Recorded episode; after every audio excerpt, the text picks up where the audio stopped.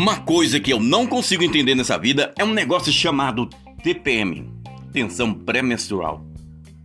Conhecida por nós, os homens, como cinco dias no inferno. É um verdadeiro workshop com capeta. É, não é à toa que as palavras hormônios e demônios são muito próximas em suas pronúncias. Aliás, eu não sei se você sabe, mas um negócio na lei brasileira que diz que se a mulher cometer um crime e provar no tribunal que estava de TPM, ela pode ser absolvida. É a lei brasileira.